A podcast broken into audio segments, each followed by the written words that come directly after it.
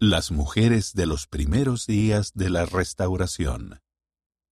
Confiar en el Señor. Por Brent M. Rogers. Departamento de Historia de la Iglesia.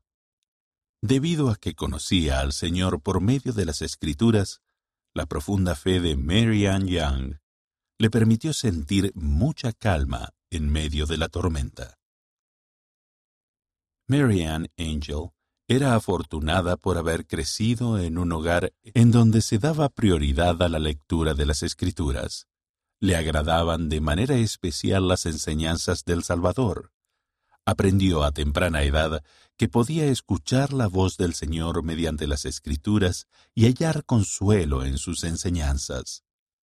En 1831 escuchó la predicación del Evangelio restaurado de Jesucristo en Rhode Island, Estados Unidos, y luego de leer el libro de Mormón, Mary Ann se convirtió al Evangelio.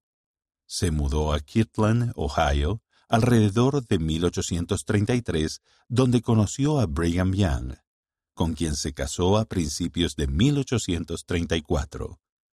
Durante los siguientes 48 años, al pasar por muchos traslados y pruebas, Mary Ann Angel Young continuó escuchando al Señor por medio de las Escrituras y a poner su fe inquebrantable en Él.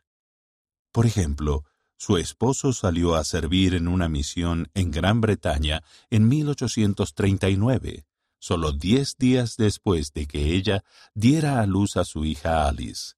Durante los veinte meses que siguieron, Mary Ann y sus seis hijos pasaron dificultades, sufrieron enfermedades, y sobrevivieron principalmente con pan de maíz, leche y algunos vegetales del huerto. Merian se las arregló para encontrar un poco de trabajo para sostener a su familia y cuidar de sí misma y de sus hijos enfermos. No obstante, el Señor les ayudó durante esas pruebas. Es algo grandioso, le escribió a su esposo, confiar en el Señor. Confiando en su conocimiento de las Escrituras, Mary Ann parecía entender con una firme convicción que el Señor estaba siempre con ella, que la amaba y comprendía, especialmente en sus muchas pruebas. Que el Señor nos dirija en todas las cosas y nos dé palabras de consuelo en los momentos más oscuros y difíciles. Era su ruego.